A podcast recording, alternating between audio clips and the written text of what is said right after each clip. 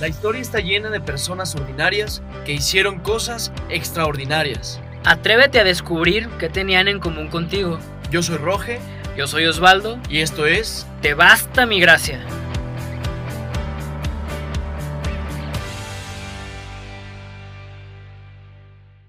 ¿Qué tal, gente bonita? Excelente día. Es un verdadero honor, ahora sí, oficialmente, arrancar con nuestro primer programa de Te basta mi gracia. Aquí estoy al lado de mi queridísimo amigo Rogelio. ¿Cómo estás, canijo? Muy bien, Osvaldo, aquí estamos contentos, emocionado. La verdad es que estoy emocionado. No te voy a negar que algo, pues no, no nervios, como ese nervio feo, sino como un nervio con emoción, de, como con incertidumbre de a ver qué tal. Eh, esperando también que, que Dios tome este proyecto para que lo que aquí se diga sean semillas, sean flechas para las personas que, que las escuchen. Totalmente, mi Roge. Y pues claro, el nervio es como en el debut, ¿verdad? Ese Sí, que no sabes qué va a pasar, estás pues a la expectativa, con certidumbre de arrancar. Vamos a utilizar muchos términos futbolísticos aquí porque Claro que Osvaldo sí, me disculpan, pero viene de ese mundo. Entonces, pues debutando esperemos que sea un Claro debut sí. soñado. si no entienden alguna de las palabras que digo, pues ya nos escriben ahí por redes sociales. Oye, ¿y qué carajo quisiste decir con esta palabra?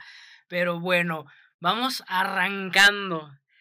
Y hay que motivarlos a toda nuestra audiencia, porque este tema lo vamos a arrancar precisamente con todo. ¿Por qué? Porque por medio de este tema, todos ustedes que nos escuchan se van a identificar mucho, sobre todo por el tema de, de las pruebas, de, Sí. de todo aquello malo que nos pasa en esta vida y claro que en este caminar de seguir a Jesús. Pero, ¿qué creen? Les tenemos una solución, porque sí existe, ¿o no? Sí, sí, sí, tal cual. Digo, ya no me quiero pasar tan rápido a la solución. No, Pero, no. Eh, como lo dijimos en- por ahí en el intro, eh, vamos a, a hablar de muchas figuras, muchos personajes de la historia. Y bueno, seguramente algunos de de estas personas de las que hablemos las han escuchado algunas veces. Quizás si tú ya tienes un camino, un recorrido en el Señor, habrás escuchado bastantes veces al- algunas de estas historias. Pero siempre es bueno recordar, siempre es bueno escuchar otro punto de vista, otro enfoque y también eh, mismo Jesús dice en su palabra que Él hace nuevas todas las cosas. Entonces vamos a, a hablar de las pruebas, como dices, bueno Osvaldo. Vamos a hablar, porque supongo que todos tienen pruebas, espero que todos y no nada más yo. Eh, vamos a hablar de, pues de cómo se vive con esto. Muy bien, y pues sin más preámbulo, el tema de hoy tiene un nombre muy peculiar y es una palabra que usan mucho los mexicanos, nosotros los mexicanos, y es jodido es, Es poco. poco. Así se llama el tema de hoy, jodido es poco, porque casi siempre cuando nos encontramos en una situación negativa, que, se- que sentimos que nos rebasa, pues nos sentimos jodidos. El mexicano comúnmente dice, no, estás bien jodido con tu físico, no, estás bien jodido con tu trabajo, "Mm, no lo sé. Y jodido poco me suena también a, a este dicho de llueve sobre mojado, ¿no? De, de- o sea, tú estás jodido, pero yo jodido es poco. O sea, Jodido yo sobre estoy- jodido, Sí, ajá. sí, sí. Que cuando una prueba tras otra o apenas vas saliendo de una y viene otra prueba y ya no sabes ni por dónde salir. Claro que sí. Y pues nuestro personaje de hoy, nuestro personaje ordinario que se hizo extraordinario, Seguramente se llama... ya algunos han de estar pensando o han de ¿Quién será? quién, ¿Quién es, ¿no? será que esté ¿Quién es el más jodido de, de toda la Biblia? Pues un personaje muy jodido y es del que vamos a hablar, es Job. Job. Nuestro queridísimo Job. Tenía que ser Job. Tenía que ser Job, todo es culpa de Job. Todos. Este, pero, pues este canijo Job, de verdad que le, le llovió sobre mojado, como tú dijiste, y vamos a presentarlo poco a poquito. Y para esto me gustaría empezar con un testimonio propio. ¿Por qué? Porque a mí me pasó algo en donde realmente yo dije, oye, de verdad que jodido es poco esto que me está pasando.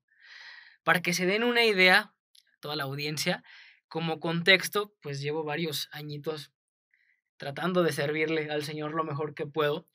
Y pues fue hace tres años que saliendo de uno de, de los retiros, ya de servidor, yo acababa de sacar literal mi primer carro del año, ¿eh? Mi primer carro del año. De agencia. De agencias, digo, no es un carrazo, es un poderosísimo gol, hasta gol por el fútbol. Y pues yo estaba bien feliz, literal tenía tres semanas que lo acababa de, de, sacar. En ese entonces lo había sacado para hacer Uber porque yo tenía esa inquietud de ser conferencista y de entrarle a la misión y a mí Dios me lo dijo clarísimo, salte de trabajar porque tienes que salir de tu zona de confort, pero pues tampoco te vas a quedar tan jodido, sino que pues mete ese carro de Uber, ¿verdad? Y lo hice. Entonces cuando salí del encuentro, que comúnmente sales en domingo, pues yo salí con todas las energías y con todo el punch y dije, no, pues vamos a trabajar el lunes. Pero realmente físicamente estaba cansadísimo.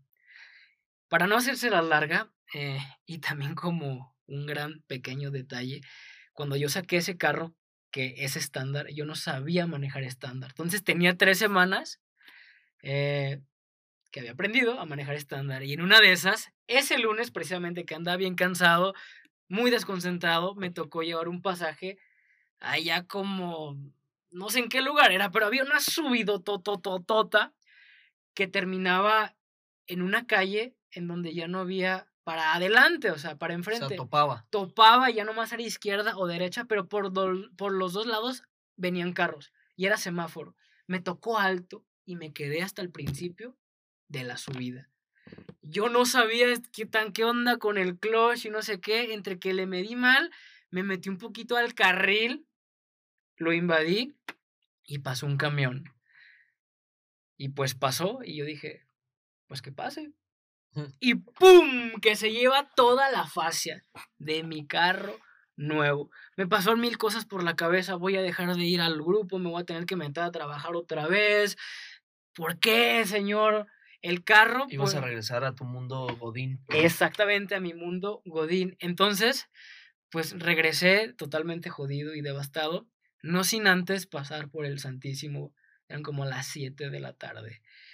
Y pues yo fui y a manera de sí un reclamo, le dije a Jesús ahí en la hostia, ¿qué quieres de mí entonces? ¿Qué carajo quieres de mí?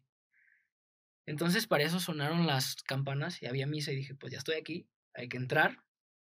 Y en la primera lectura, en la primera lectura Dios me iba a responder eso que le preguntaba. Y decía esto que va a leer mi queridísimo Roger. Un día cuando los hijos de Dios asistían a la audiencia del Señor, se presentó también entre ellos el tentador. Y el Señor preguntó al tentador, ¿De dónde vienes? Él respondió, de recorrer la tierra y dar una vuelta por ella. El Señor le dijo, ¿te has fijado en mi siervo Job? No hay en la tierra nadie como él. Es un hombre recto y honrado que teme a Dios y evita el mal.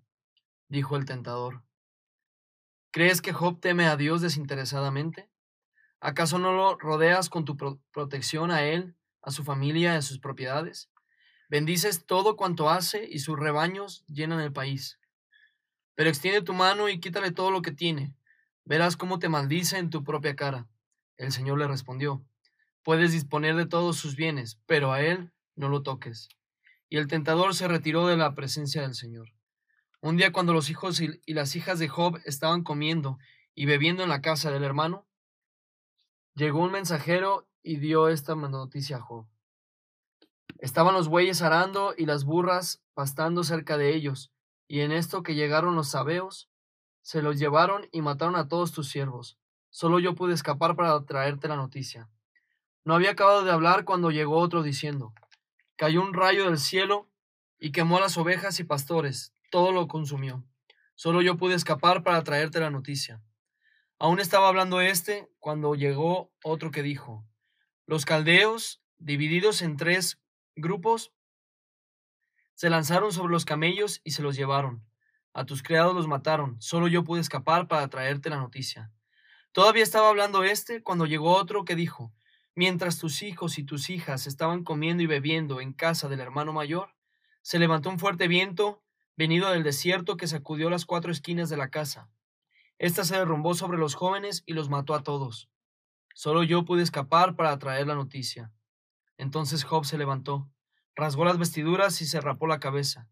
Luego se postró en tierra en actitud de adoración y dijo, Desnudo salí del vientre de mi madre, y desnudo regresaré ahí. El Señor me lo dio, el Señor me lo quitó. Bendito sea el nombre del Señor. Palabra de Dios. Te alabamos, Señor. Esa fue la lectura que me tocó escuchar. Obviamente yo antes de que se acabara estaba hecho un mar de lágrimas, estaba chillando como un niño chiquito y pues lo comprendí todo. O sea, en ese momento yo, o sea, yo me sentía que de verdad mi prioridad era servirle al Señor. Entonces, inmediatamente cuando la lectura, porque yo no conocía a Job hasta ese momento, inmediatamente cuando, cuando él empezó a describir que él era un buen siervo y que le servía y que le metía con todo, yo dije, soy yo, yo le estoy metiendo así. Y supe que había sido una prueba. O sea, que el demonio me quería tumbar porque ya no podía tumbarme por ningún lado. ¿Por qué? Porque cuando yo era futbolista mi Dios era el fútbol. Pero como ya no tenía el fútbol y ya no tenía nada que perder, pues dijo, pues ¿cómo le hago? No, pues con su carro nuevo. Y pues a partir de ahí bueno, tardaron como tres meses en darme el carro, de verdad. Pésimo servicio en la agencia. Aparte era tu trabajo en ese momento. sí, no sé cómo le hice para pagar la mensualidad de ese carro, creo que tenía ahorros o mi papá me prestó. Pero lo interesante de esto es de que en esos meses hice mi primer tema de conferencias. Hice mi primer tema y de una desgracia, entre comillas, pues salió prácticamente el inicio del la misión. Entonces fue algo que realmente me impactó y yo me puse a pensar, ¿cuánta gente hay allá afuera que no le pasan este tipo de desgracias? Porque vamos profundizando aquí en la lectura. Una vez que Dios permite, hay que subrayar esa palabra, permite que el demonio vaya y le haga todo eso que le hizo a Job, pues mira nada más, o sea, ¿Qué culpa tenía Job? ¿Qué culpa tenían los demás? Y primero que todo su ganado, todas las cosas materiales, sus empleos, hasta su familia se llevó. Y aún así, él no se rindió y dijo, y me quedo con esa frase, con ese último versículo, o sea, si yo vine desnudo a este mundo, desnudo me voy. Desnudo me voy. Sí, eh, es casualmente uno llega a conocer a Job cuando está en la prueba. Normalmente antes de la prueba Muy uno no conoce a Job. Ni en el retiro te mencionan, obviamente, ¿verdad? Porque un retiro inicial no te van a mencionar a Job. Pero eh, tú mencionabas, salí del retiro todo alegre, todo motivado, ¿no? Y, y muchas veces piensa uno que las cosas van a ser color de rosa, pero ya cuando estás en el camino del Señor te vas encontrando con obstáculos, con piedras, con pruebas y pruebas y pruebas como Job.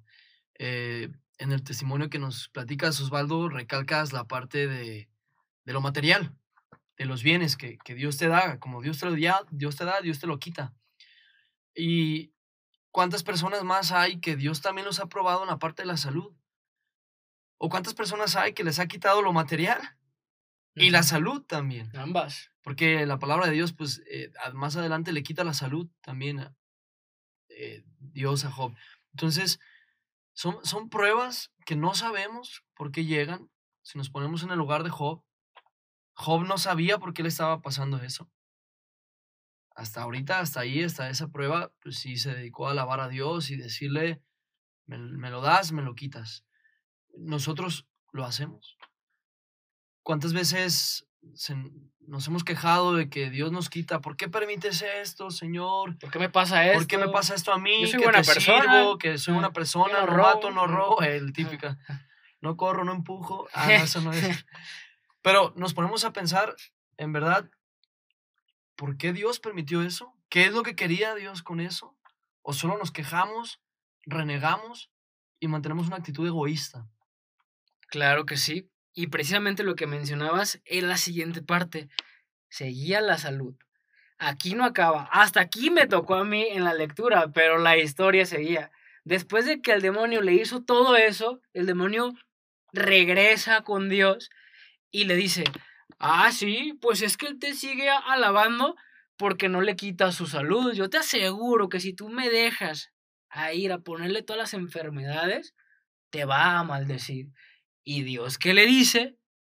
Arre, va, échale, ya estás. Nada más, no me lo mates. No, no me lo mates. No, pues el demonio se fue así como, como un perro que nunca lo han sacado en su vida. Y pues se fue directamente y pues le cayeron las enfermedades a Job. Y aquí es en donde viene esa parte que todos tenemos de debilidad. Porque él ahora sí, no maldició, pero sí se empezó a quejar. Sí, empiezan las quejas de Job. Eh, no se fue contra Dios, no dejó de alabar a Dios porque, sino que se fue contra, empezó a maldecir el día de su nacimiento, empezó a maldecir la hora en que nació. Berrinches. Berrinches, sí, empezó a ser berrinche, tal cual, empezó a renegar, a rezongar. Eh, y, y, pues como dices tú, esta es la parte humana de todos, ¿no? No, no estamos llamados a, o más bien sí estamos llamados a, a, ser santos, pero no lo somos ahorita, ¿no? Y, y, es normal que si te pasa algo, y si te pasa otra cosa y otra cosa y otra una la aguantas como sea, ¿no? Dos todavía. Pero ya la tercera ya pues uno tiende a quejarse, tiende a renegar. Y también, ¿sabes qué? Yo creo que Dios cuenta con eso. Dios cuenta que somos un poco chillones y que vamos a renegar un poco y que le vamos a reclamar un poco. Job en esta ocasión empieza a reclamar, empieza más bien a maldecir la hora de su nacimiento, a renegar.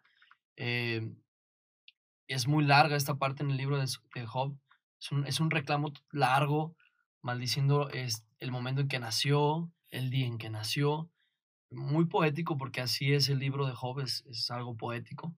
Claro. Si lo lees de repente te sacas de onda, pero, pero en resumen de este reclamo es eso, ¿no? Maldita sea el día en que nací, que no debió haber pasado.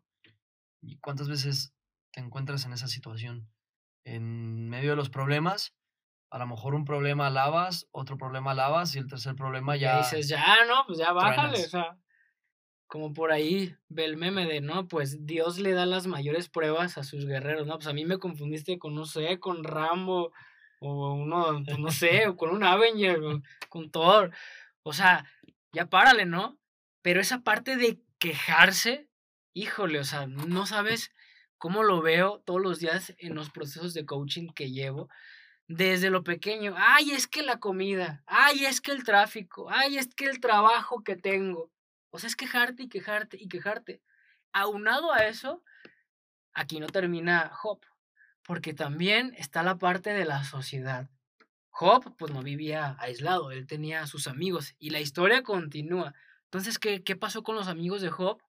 Le empezaron, pues ahora sí que a echar sal a la herida y le empezaron a decir, no, pues es que seguramente tú te has de haber portado muy mal, ¿eh? Eh, ¿cuántos, ¿cuántas veces no tenemos eh, amigos o personas que, mira, muchas veces tenemos amigos con, pensamientos y comentarios positivos hacia nosotros. Y eso está bien, apoyan y están ahí y están con uno para levantarnos, pero hay muchos otros que no. No falta quien piense mal de uno, porque si te salió mal el negocio, puede quien piense que estás haciendo las cosas mal. Pero a mí no me preocuparía mucho como hablando humanamente de amistades, yo encuentro aquí en esta parte de, Job, cuando narra a los amigos que le empiezan a decir que probablemente se portó mal, que probablemente hizo cosas malas, encuentro mucho, si nos vamos un poquito más, algo más profundo, en pensamientos que uno mismo tiene. Eh, me ha pasado que cuando estoy en una tribulación, en un problema, mi pensamiento, mi mente empieza a volar y empiezo a tener pensamientos de que es por mi culpa, es porque yo hice, me alejé de Dios, porque empecé a pecar, porque no, tengo, no estoy en gracia y Dios me está castigando. Eh, por ahí platicábamos que, para poner en contexto, ¿no? Esos tiempos se creía totalmente que los problemas, las enfermedades, las catástrofes eran castigo de Dios por la conducta que uno tenía ante Dios. O sea, si te está yendo mal, es porque te portaste mal y Dios te está castigando. Lo acabamos de escuchar en el, domingo. Bueno, no sé en qué momento escuches este podcast, pero me acaba de tocar el Evangelio del domingo de, los leprosos. Que se creía que los leprosos eran por castigo divino, porque hicieron Sí. algo mal ellos o sus padres, ¿no? Entonces, todavía, aunque no lo hagamos consciente, hay pensamientos en nosotros que, incluso al revés, si me confieso, me va a ir bien en esto. Conveniencia. Conveniencia, exactamente. Y tú decías, eh, tú me decías hace rato, la conveniencia no es amor, ¿verdad? Entonces, esos amigos de Job que, que le decían cosas también pueden representar pensamientos de uno propio, pensamientos propios de uno, de sobre que estoy haciendo las cosas mal, entonces Dios me está castigando. Entonces, ahí por ahí también puede ser más fácil que venga el renegar el renegar, el hacer berrinche o el Sí. rendirte también. y rendirte. es. rendirte. Entonces, aquí continúa la historia. Porque Job, en medio de todas sus quejas y de sus berrinches y de todos esos, ya sean pensamientos o personas, amigos, que te decían y te taladraban la cabeza, es que es tu culpa, es que algo debiste de haber hecho mal, Job se harta como nunca en su vida y clama a Dios. Le dice, quiero que te me presentes aquí y que me expliques de una vez por todas ¿Qué está pasando? qué está pasando aquí. ¿Y qué es lo que pasa? pues se presenta a Dios. Se presenta a Dios y se presenta de una manera que yo creo que él no lo esperaba. Eh, decíamos de los problemas que a veces, a veces buscamos respuestas de Dios. Estamos en un problema y le decimos, Señor, respóndeme, contéstame, ¿por qué? ¿Por dónde? ¿Cómo es? Y quizá, y quizá ya anticipadamente nosotros queremos una respuesta de Dios, ¿no? Le pedimos, le preguntamos algo esperando lo que queremos escuchar. Y de la manera en la que yo quiero y cuando yo quiero. Exactamente, pero Dios no es así. La cosa es como Él quiere, porque Él sabe qué es lo mejor para nosotros. Entonces quizá Job esperaba que Dios bajara y le dijera, ¿sabes qué? Discúlpame, fue un error, no era contigo, era con otra persona y, y pasó contigo. O, o, o que llegara y lo abrazara lo apapachara y le dijera, no te preocupes, todo va a estar bien. Si yo fuera Job, esperaría, quizá en mi soberbia, esperaría hasta una disculpa de parte de Dios. Hijo. Pero no. Dios lo agarra y le dice, ¿acaso tú creaste el universo? Voy a parafrasear, ¿verdad? Porque está muy largo esta parte, voy a parafrasear. ¿Acaso eres tú quien hizo el firmamento? ¿Acaso eres tú quien le puso límites al mar, a las olas? ¿Acaso eres tú quien los animales? ¿Acaso eres tú? Y le empieza a hacer un- una serie de preguntas, muchísimas preguntas. Es una parte larga del libro donde, donde Dios cuestiona a Job haciéndole ver todo lo que él es capaz de hacer, haciéndole ver el poder que tiene Dios sobre la creación, sobre la naturaleza, sobre todo lo que pasa aquí. Y una vez que le dice y que le, le dejan bien claro el Señor a Job, quién es Él, a qué es capaz de hacer Él, y todavía le pregunta, ¿dónde estabas tú cuando yo hice? ¿Dónde estabas tú cuando yo moví, cuando yo creé, cuando yo... ¿Dónde estabas tú? Como diciendo, insignificante ser humano, ¿dónde estabas? Ubícate. sí, Ubícate. sí. ¿Y qué le queda a Job? Abandonarse. Sumisión. Su misión. No le queda nada más que decir, perdóname, porque todavía el Señor le dijo, ¿y aún así te atreves a reclamarme? Yo creo que ahí a Job se le ha de haber puesto, se le ha de haber caído la cara de vergüenza. Yo, yo te quiero invitar, a ti que estás escuchando, a, a pensar todas esas veces que le hemos reclamado a Dios, todas esas veces que, que nos hemos atrevido a pensar que Dios no existe porque me está pasando algo malo a mí. Nos encerramos en nuestro problema y decimos, tú no estás. Tú no estás, Dios, porque si estuvieras, no me pasaría esto. ¿Dónde has estado? ¿Dónde estuviste cuando se enfermó mi papá, se enfermó mi mamá? ¿Dónde estuviste cuando abusaron de mí de pequeño? ¿Dónde estuviste en todas esas situaciones? Entonces, yo te quiero invitar a que reflexiones. Todas esas veces que te has atrevido a reclamarle al Señor. Ojo, no estoy diciendo que, que ya no le reclamemos. Se vale patalear. Se vale. Se vale. Pero ¿de qué nos va a servir hacerlo? Porque eso nos tiene que llevar precisamente a ese punto. Es como un embudo. O sea, todo lo malo que nos pasa en la vida, que representa lo que le pasó a Job, enfermedades, carencias económicas, muertes y ya después la salud y los amigos y todo en contra al, al, punto en el que te sientes que estás solo en esta vida, todo te tiene que llevar a ese embudo. A veces Dios destruye nuestros planes cuando nuestros planes nos van a destruir a nosotros. A mí me pasó. Yo no sé si tú que nos estés escuchando ya tengas un camino recorrido con Jesús y digas, no, o sea, pues esto no es inversión porque todavía no me va bien. O yo no sé si ni siquiera lo conoces y dices, no, pues a mí, pues me va muy bien. Y es más, yo, yo conozco mucha gente y, y esto es algo como muy puntual. No, es que cuando sigues a Dios, estás bien jodido. De todo lo que te pasa, antes estabas mejor. Pero aquí hay... O, o de cuánta gente que no le interesa a Dios, le, va bien. O le va bien. Hay un, un ejemplo que me, que me ponía un padre padrísimo, de verdad. Él me decía... ¿Padrísimo el padre o el ejemplo? Ambas. Ah, bueno, bueno. Entonces, él decía, a ver, un drogadicto, ¿a quién le va a ofrecer droga? ¿Al que ya se droga o al que no se droga? No, pues al que no. Exactamente, pues es lo mismo con el demonio. Él no va a tentar a los que ya están en el pecado, amarrados a los vicios, a los placeres, a no servirle al prójimo. Él va a tentar precisamente al que le dijo sí. Y que está luchando por cambiar. Exactamente, pero cuando te decides, debe de haber una purificación. Porque no es como que, ay, sí, de un día para otro, ahora sí ya le quiero dar. Entonces es por eso que tú tienes aquí una cita que nos vas a leer tenemos para complementar esto. Una palabra que es... Eh, mucha gente lo que dices tú, acaba de conocer al Señor y sale del retiro y se encuentra con problema, con problema, con problema.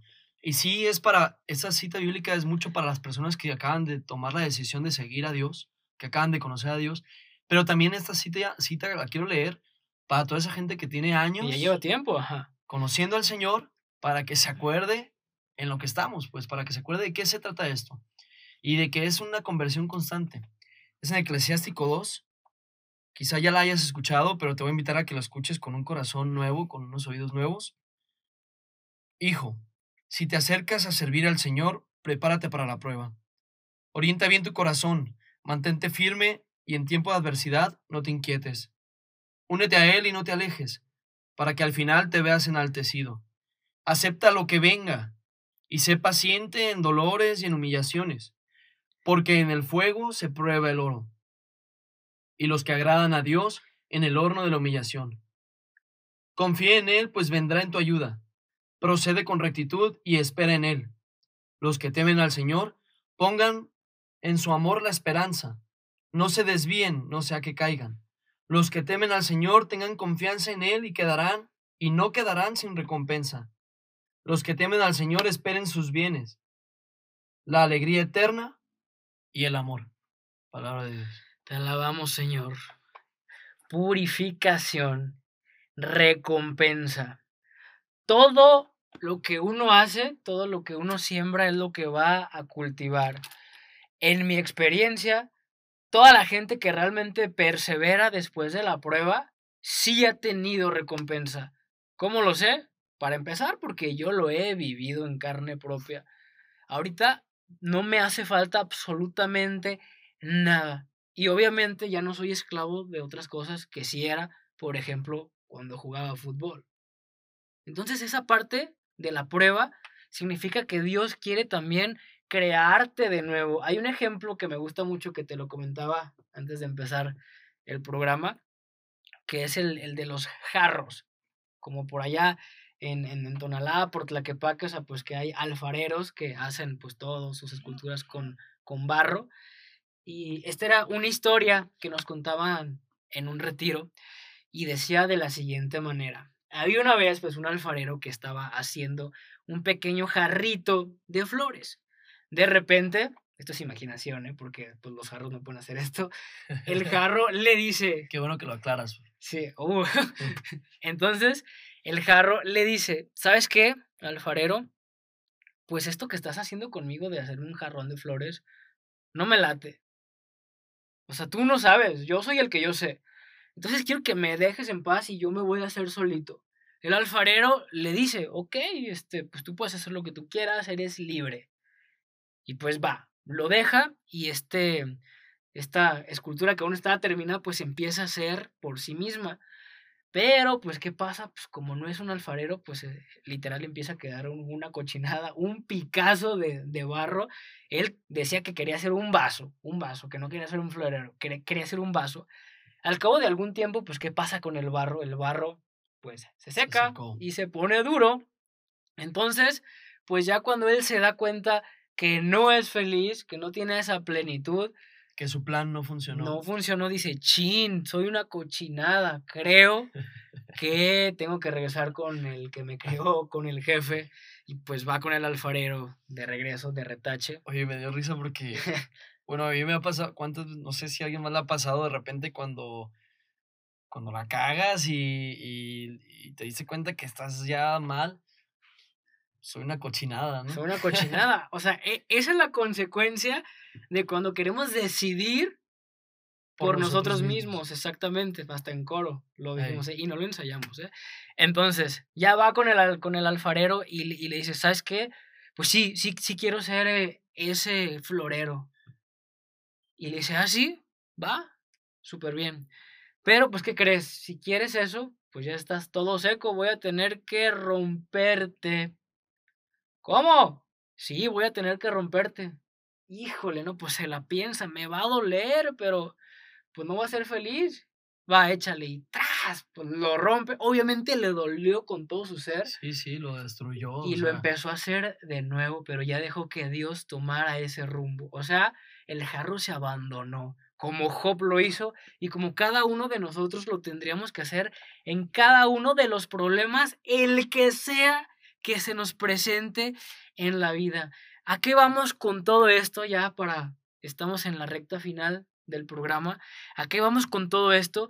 De que siempre se puede ser feliz al 100%, pase lo que pase. Siempre. Una vez en un grupo juvenil, católico, el predicador preguntó, levante la mano quién es feliz aquí al 100% creo que nomás mi socio y yo levantamos la mano. Y el predicador, o sea, el predicador dijo, yo no sé por qué levantaron la mano, no se puede ser feliz al 100%. No, yo me fui para atrás y dije, ¿qué, ¿qué estás diciendo? ¿Qué haces? O sea, claro que se puede ser feliz al 100%. ¿Qué no conoces a Jesús?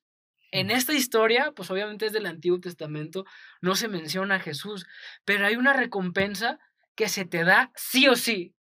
En esta vida o en la otra. O en la otra. Y es que te salves. Y ese tendría que ser nuestra meta final. Y es lo más importante, ¿no? El objetivo que no tenemos que perder, que no tenemos que dejar de mirar. Esa salvación de la vida eterna.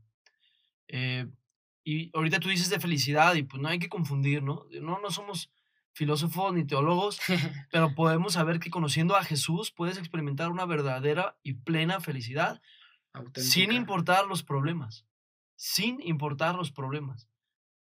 Porque una cosa es ser feliz y otra cosa es estar alegre. A gusto, ajá. A gusto, alegre. No.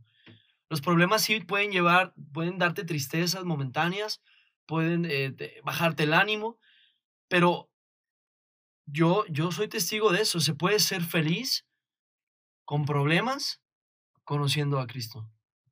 Que esa es el, el verdadero objetivo. Ser feliz, llegar a esa vida eterna. Y bueno, yo, yo quiero también, como dices, Valo, ya en este cierre, quiero invitarte a que si estás en ese problema, en esa situación difícil, por más difícil que parezca, cada quien tiene eh, problemas diferentes. Y si tú actualmente sientes que no puedes salir de ese problema, de esa situación, yo te invito a que te, te arrodilles delante de un crucifijo y le digas al Señor, ya no puedo, ya no puedo, Tú que permitiste este problema, tú que creaste el infinito, los firmamentos, tú que, tú que eres todopoderoso, yo te digo, hoy te necesito porque yo ya no puedo. Totalmente, totalmente, canijo.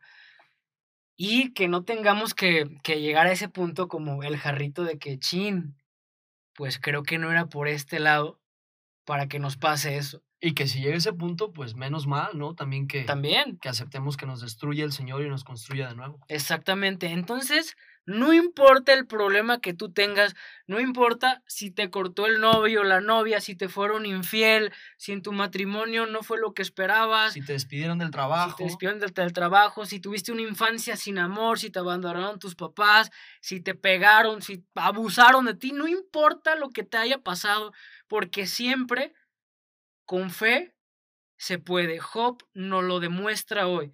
Y como bien dijo Roge, eso se lo tienes que dejar a Jesús, porque Jesús en la cruz venció el pecado y sus consecuencias. exactamente. Entonces a Él es al que le tienes que dejar todo eso y claro, no nomás te va a apapachar y te va a decir, hey, aquí estoy, sino que te va a capacitar. Y ahí también empieza la prueba. Es como un entrenamiento.